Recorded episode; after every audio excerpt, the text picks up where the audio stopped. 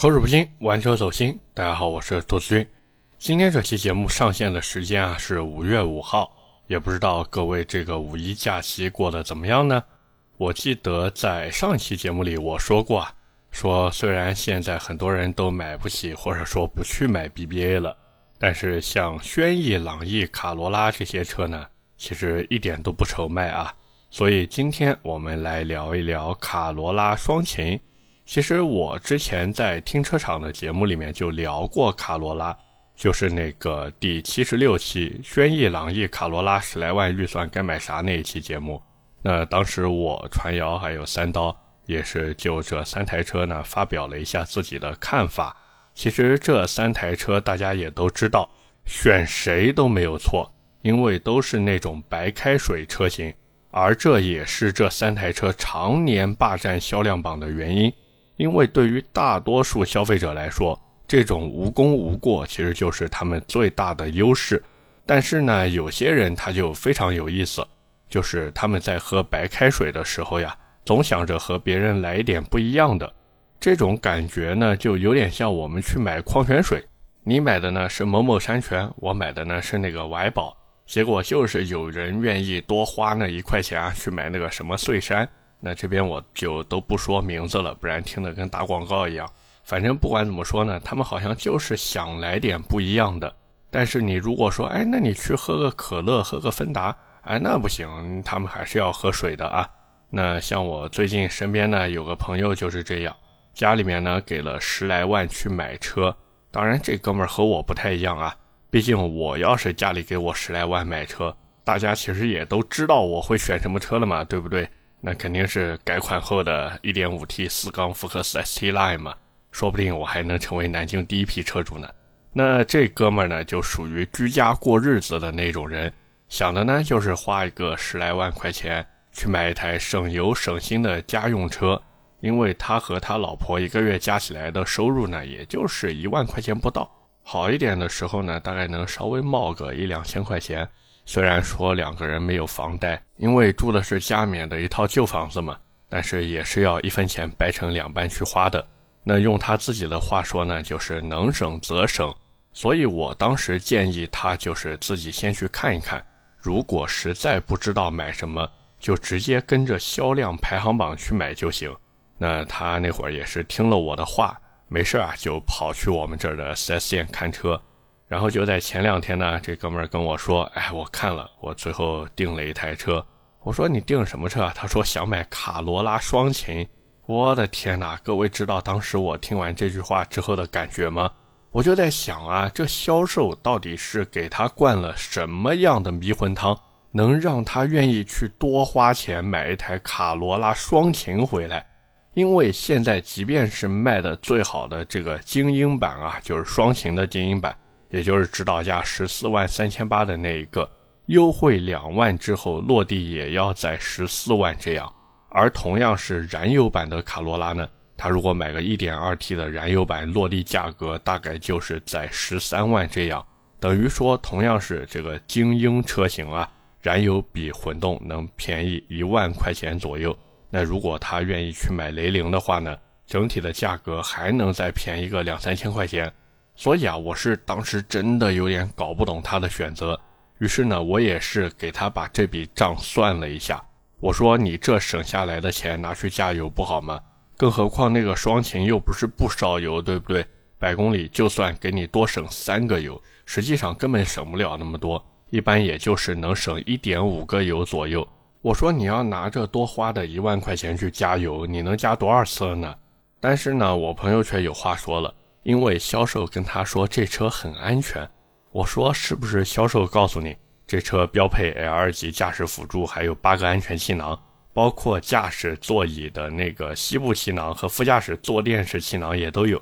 我朋友听完以后就不停的说啊，对对对，哎，我说这个东西又不是卡罗拉双擎独有的，你买个卡罗拉也有呀。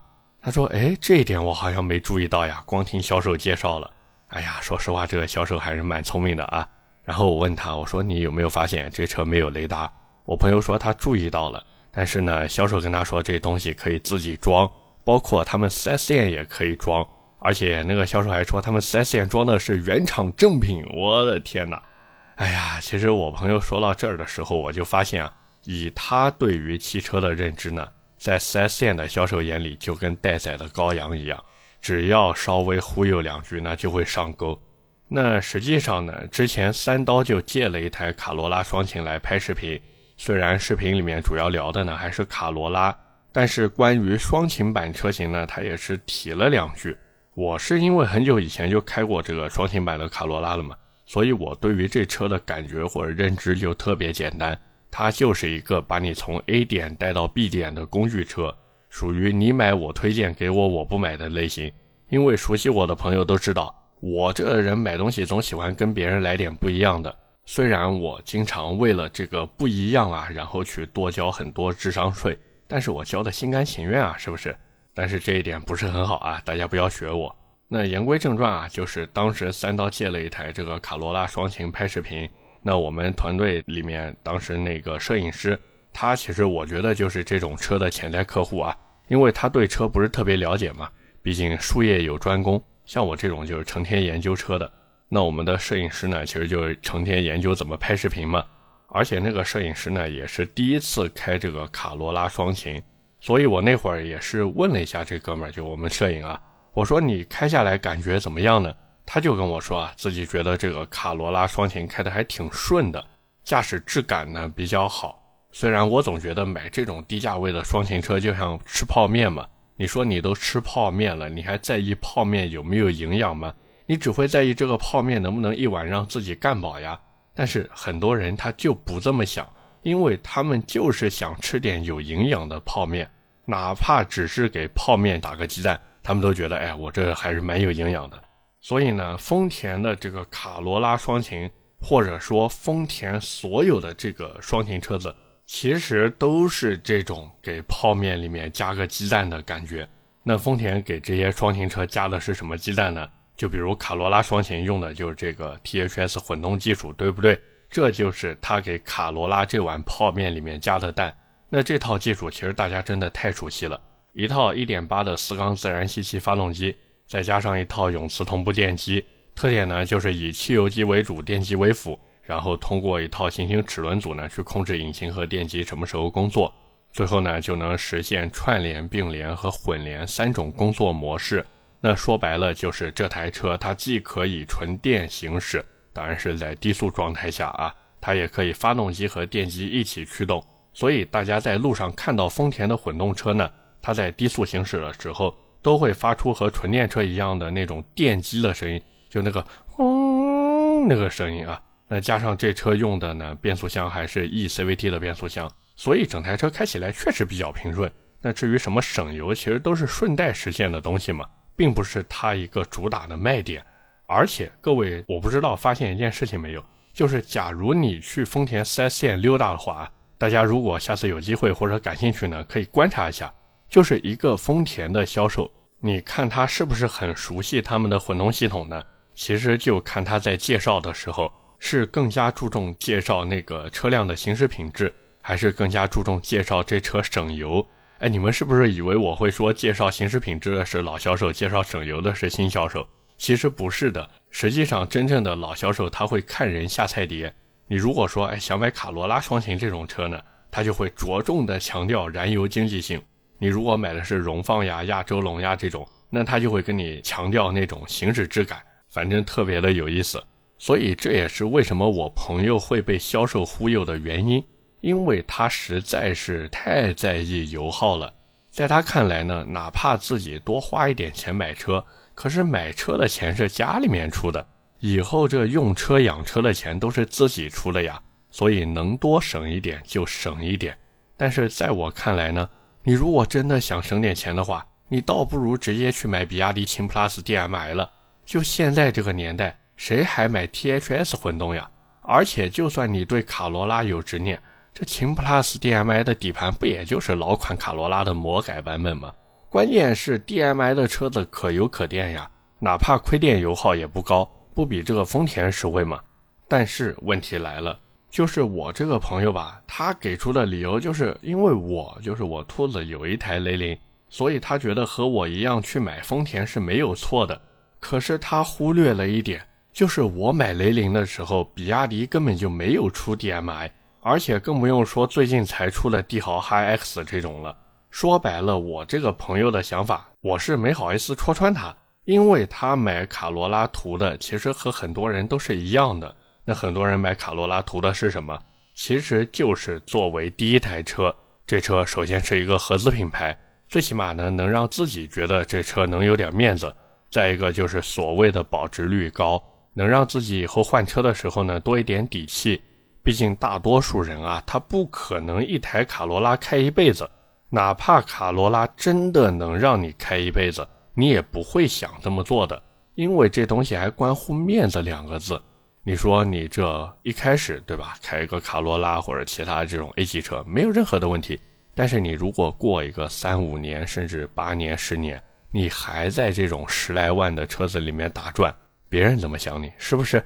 所以这也是为什么很多人他在买第一台车的时候追求的就是省心、保值不坏，对吧？这样就行了。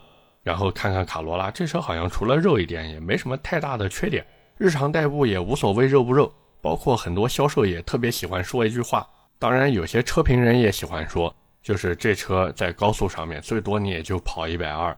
所以很多人想想，好像也是这么一回事儿。那这肉一点就肉一点嘛。所以这也是卡罗拉或者说同级别其他合资 A 级车能卖得好的原因。但是至于这个双擎版的卡罗拉嘛，我觉得就像我刚才说的，它就是相当于给泡面里面加了一个蛋。那所以呢，我最后也是劝我朋友，我说你如果真的想买卡罗拉呢，我不拦着你，但是请你去买 1.2T 的版本。那至于他最后买了个啥呢？说实话，我是觉得和我没什么关系了。毕竟我该说的也说了，剩下的也就看他自己了嘛。那么我也知道，在听我这期节目的朋友呢，也会有想买卡罗拉或者说卡罗拉双擎的人。其实这期节目呢，关于卡罗拉真的没有什么太值得聊的东西，因为大家真的对这车太熟悉了。如果你真的想去买卡罗拉呢，其实我的想法也非常简单，就是第一个呢，这车你能买 1.2T 就买 1.2T。那个双擎还有那个三缸的，能不买就不要买。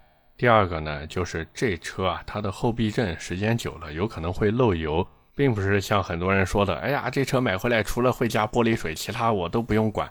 这个是真的有点吹过头了。那最后呢，就是你如果想买卡罗拉，你一定要带上全家老小去试一下，因为这车现在 TNGA 架构下呢，整体的空间真的不如朗逸，然后也不如轩逸。所以这也是为什么轩逸、朗逸、卡罗拉这么排名的原因。轩逸呢，那个后排做的确实友好程度更高，然后朗逸呢，整体空间也更大。大众现在这个套路其实很简单嘛，就是加大、加大再加大。然后轩逸就是沙发、沙发再沙发。那卡罗拉就是这我也不知道卡罗拉到底和他们比有什么卖点，可能就是安全、安全再安全吧。所以关键点呢，还是看你更在意什么。在这个价位里面买车呀，其实就是做选择题。你最不能接受什么的，那你就先把那个排除掉。如果还能忍一忍的话，那就忍一忍吧。反正这种 A 级车对于大多数人来说呢，它就是一个过渡。大家以后呢也都会换更好的车，不是吗？OK，那么今天关于卡罗拉双擎，我们就先聊这么多。下面和大家聊点闲的。最近呢，网上有一个 UP 主出来 diss 一些车评人，顺便呢还 diss 了一些车子。弄得也是争议性蛮大的啊，很多朋友呢也是说想听听我的看法，所以今天也是来和大家简单的聊一聊吧。那这哥们儿说的观点呢，有一些地方其实我是不太认同的，就比如他字里行间的那个唯成本论啊，而这一点呢，却又恰恰是很多人觉得他说的对的地方。那实际上我们都知道，一台车的成本并不能决定一台车最后到底卖多少钱。就像很多人都知道一样的车子，如果挂上三叉星辉的 logo，那可能卖三十万；但是挂上一些国产品牌的 logo 呢，那可能也就卖二十万，甚至更低嘛。但是各位想想，为什么挂上那个三叉星辉的 logo 以后，它就可以多卖那么多钱呢？原因其实大家也都懂，就是品牌嘛。品牌给车子带来了溢价，这其实和我们去买衣服、买包、买鞋是一样一样的。那汽车也是一个商品。既然是商品，那自然就有品牌溢价在里面，这是很正常的事情。那么为什么还有那么多人去支持他的这个唯价值论呢？这里面其实涉及的因素有很多，不仅仅是因为他的这个观点表达啊，能满足一部分人的爽点，让他们觉得哎呀自己才是足够理智、足够聪明的，让他们觉得那些为品牌溢价买单的人啊都是人傻钱多。实际上，我一直觉得“人傻钱多”这个词真的挺矛盾的。你说一个人傻，他可能钱多吗？一般来说都不太可能。那你说人家为的是什么？其实过去啊，我也不太懂。就像我一直搞不懂为什么我身边有朋友啊，他宁愿加价几十万，然后总价一百多万买回来以后，还要再花个十几二十万去改装，然后弄的呢就是那一台很多人口中只值三十来万的面包车。但是后来有一次我和车主吃饭的时候呢，他给我的解释让我醍醐灌顶。他说：“我知道这玩意儿在国外不值钱，而且没什么人买，但是在这儿它就是贵，它就是值这么多钱。我买了，说明我有这个实力；我不买，也只是因为我没看上或者不需要，仅此而已。以至于当时我心里一直在感叹呀，我哔哔哔的也想这么凡尔赛一下啊！但是对于大部分人来说呢，他们听完那个 UP 主的言论以后，会非常非常的爽，因为他说出了很多人想说的。”但是说不出来的一些话，这一点我觉得也是他吸粉的一个关键点。包括这个人其实他文案做得非常好，他特别能凸显对立矛盾。就比如说他讲那些车评人住五星级酒店，自己出差呢就住一个快捷酒店，那言下之意就是真正有本事的人得不到应有的待遇，而这些在他的思维中或者说在他的言论当中啊，可能不算有什么本事的车评人。只会掐烂钱的车评人是不配有这种待遇的。包括之前还有粉丝问我说：“哎，兔子，你去参加厂商活动，待遇是不是也挺好的？”嗯，这个确实挺好的啊，而且有时候比那哥们说的还要好。所以我特别能理解这哥们心里的那种憋屈和委屈。当然，关于他说的东西呢，其实大部分我挺认同的。就比如他说车评人掐饭掐烂钱的事情。实际上，车评人恰饭是一件非常非常正常的事情。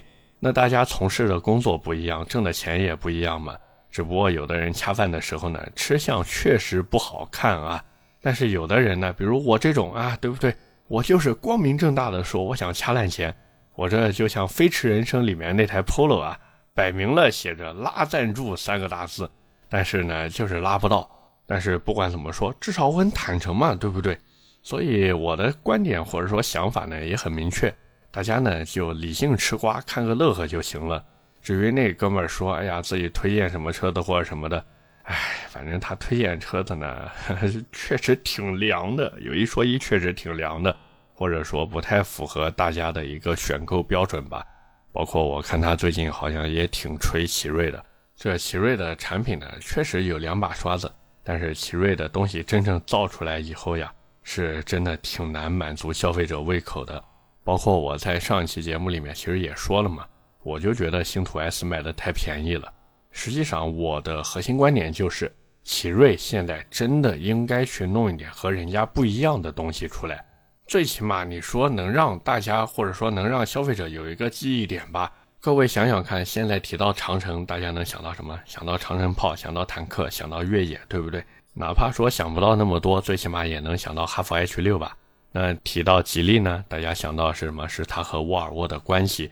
包括提到领克，人家会想到零三加，对不对？那提到比亚迪呢，大家想到就 DMI 技术嘛。当然，现在更多的想到是涨价啊。反正不管怎么说，最起码大家提到这些品牌，尤其是这些国产品牌啊，都有一个深刻的记忆点。那提到奇瑞是什么？过去老说奇瑞，奇瑞修车排队。那现在呢？现在提到奇瑞，你还能想到什么？反正我脑子里面第一个蹦出来的就是奇瑞、捷豹、路虎、揽胜、极光这么五个拼到一起的车型啊！当然还有那个奇瑞、捷豹、路虎发现运动。哎呀，我的天哪！反正这个对不对？奇瑞的车子给大家感觉现在好像就跟捷豹、路虎捆绑在一起了。那你说这样下去，奇瑞还有什么记忆点呢？所以真的，哎，对于奇瑞吧，我只能说。有技术有实力，但是真的还是再想想怎么往上去突破突破吧。OK，那么今天闲的呢，也就先和大家聊这么多。下面是我们的留言互动环节。上期的节目里啊，我们聊的是奇瑞的星途 S，我也是看到有很多朋友啊在下方评论区留下了自己的想法。第一条留言来自京方二零二零，他说：“艾玛，这期说到我的心坎上了，喜欢奇瑞十几年的铁粉却没买奇瑞，实在是觉得车做的还不够好，家境贫寒不能乱花钱，也许还是不够铁吧。我还欠奇瑞一辆车。”他说：“奇瑞一直在想尽办法向上突破，而这也是自主品牌发展必须要走的路。但是想要搞清楚这个高端化的方向啊，领克是个性运动，坦克是硬派越野，为走豪华路线失败，改走科技路线。长安走个性时尚，星途要走什么路线呢？这其实就是我刚才讲的那个，就是星途他完全没有想好自己应该怎么走。他说参考 BBA 的定位，他觉得可以走运动性能路线。”这也是凌云 S 在尝试的方向，但是确实步子太小太慢，无法影响品牌调性，必须大刀阔斧来改变立柱人设，并且弥补运动底盘这个短板。麦格纳给观致做的这个底盘还需要持续优化，希望将来一提起星途，大家的第一印象就是性能强悍、性价比高。说实话，这哥们儿想法真的跟我完全一样。就是星途这个真的步子迈的太小了，根本就没有和奇瑞拉开差距，所以也是希望这个奇瑞对吧，能好好想一想吧，怎么把这个星途啊往这个真正的高端上面去做。那做高端，我刚才也说了，其实就是需要自己的特色嘛。那星途现在它的这个动力系统没有任何的问题，那再往下就是把底盘做做好，然后把价格卖卖高，把这个内外装修再做一做。最好呢，再来一台车去，对吧？也像领克一样嘛，夺一个 WTCR 冠军回来。我相信你们的奇瑞可以的啊，加油！第二条留言来自人生如茶 FX，他说奇瑞的 CVT 太费油了，不知道那些说省油的是不是看的欢乐表？我在北京郊区艾瑞泽五，不是很堵车，也不佛系，正常开，油价七块，一块钱一公里，跑了一年，开不起，买电车了。一个月充电钱是一个星期的油钱，哎呀，这个现在油价摆在这边，对吧？你拿这个充电的费用和油价去比，那真的有点耍流氓了啊！但是奇瑞的车子有一说一，好像油耗确实都不是那么的好。然后有的人呢，他就说奇瑞是欢乐表嘛，呃，这个对吧？确实确实存在啊。但是我觉得这一块钱一公里还算可以吧。可能因为我之前开的车的油耗都比较高吧，像我自己开的第一台车啊，熟悉我的朋友都知道，就是那个凯越 HRV。我的天哪，四档 AT 变速箱，然后配一个1.6升自然吸气发动机，那个油耗真的太感人了，划下来一公里差不多也是一块钱，甚至还多一点。那我现在日常代步的车子就是野马嘛，那很多朋友都知道。我这个油耗对吧，动不动十五点六升每百公里，加的还是九十五号的油。可能有人说，哎呀，这个车子不是能加九十二号油吗？这个 我反正是加九十五啊。那这个车子划下来一公里现在都多少钱了？估计要快两块钱了吧。反正我是觉得吧，既然开得起车呢，那就加得起油。如果真的纠结这个油费的话，就像这个哥们一样，买一台电车吧。最后一条留言来自神勇南瓜头，他说：“宝宝平安出生，母子平安出院，可以规律的生活听节目了。”这个哥们呢，之前我记得给我留言说孩子快生了，然后呢就不能准时准点的听节目。其实真的非常非常感谢你的支持，包括在这边呢也是向你送出我的一份恭喜，也是祝你家宝宝健康成长。那其实我也知道，很多听我这个节目的朋友呢，有的他也是在一直默默的收听啊，并没有说来留言或者什么的。真的在这里也是非常非常感谢你们的支持。说实话，我之前有一段时间我一直在想，就是我这个节目真的有那么多人在听吗？但是后来我想了一下，其实对吧？这个节目哪怕只有一个人在听，那我觉得也是有价值的。因为你听我的节目，说明你认同我的观点。那像我对于车辆的一些理解，或者说一些想法，就有可能影响到你。而当你接收了我的这种想法或者说观点以后呢，你在生活中，比如说朋友要买车或什么的，你也会把这份观点传达给他。那这是不是对吧？我就间接了影响另一个人买车的决策呢？包括你如果听我的节目，是不是也会对吧？朋友买车的时候，然后你帮他去避避坑，我觉得这真的挺有意义的。所以这也是我把这档节目坚持做下来的原因。反正不管怎么说呢，也是在这里向大家表示感谢，真的非常谢谢你们，谢谢谢谢。OK，那么以上就是我们今天这期节目的全部内容了，也是感谢各位的收听和陪伴。我的节目会在每周二和每周四的凌晨更新，点赞、评论、转发是对我最大的支持。各位如果还有什么想听的车或者想听的话题，也欢迎在下方评论区留言。我们下一期节目接着聊，拜拜。